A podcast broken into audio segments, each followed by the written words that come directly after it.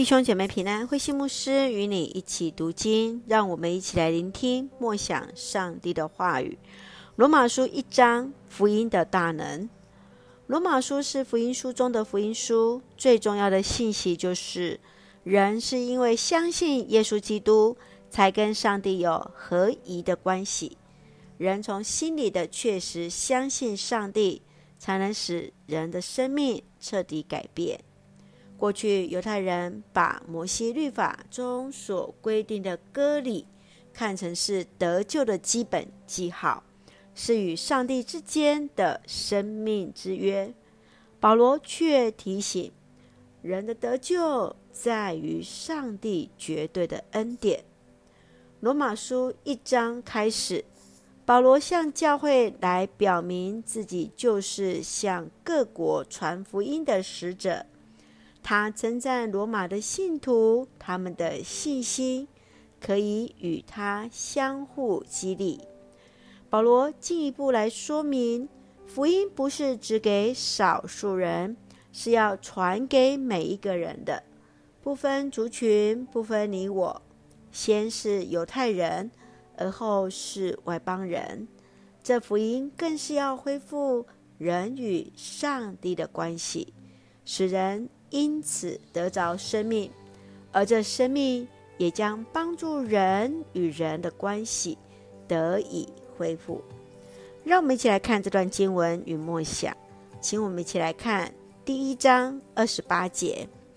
既然人认为不必承认上帝，上帝就任凭他们存着败坏的心，做那些不该做的事。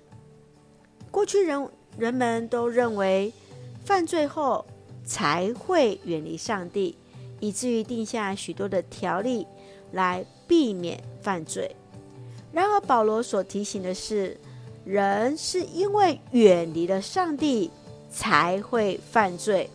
使一个人不犯罪的方法，就是帮助他与上帝恢复关系，从内在生命的改变，才能够。活出合上帝心意的生活，而这正是保罗福音的使命，就是要传给众人，使人得以领受福音的大能。亲爱的弟兄姐妹，你所认识的福音是什么呢？你会如何与人分享福音？愿主来帮助我们。来认识，让我们更多、更多与神亲近，远离罪，一起分享福音，将罗马书第一章十六节作为我们的金句。我不以福音为耻，这福音是上帝的大能，要拯救一切信的人，先是犹太人，而后外邦人。愿我们彼此勉励。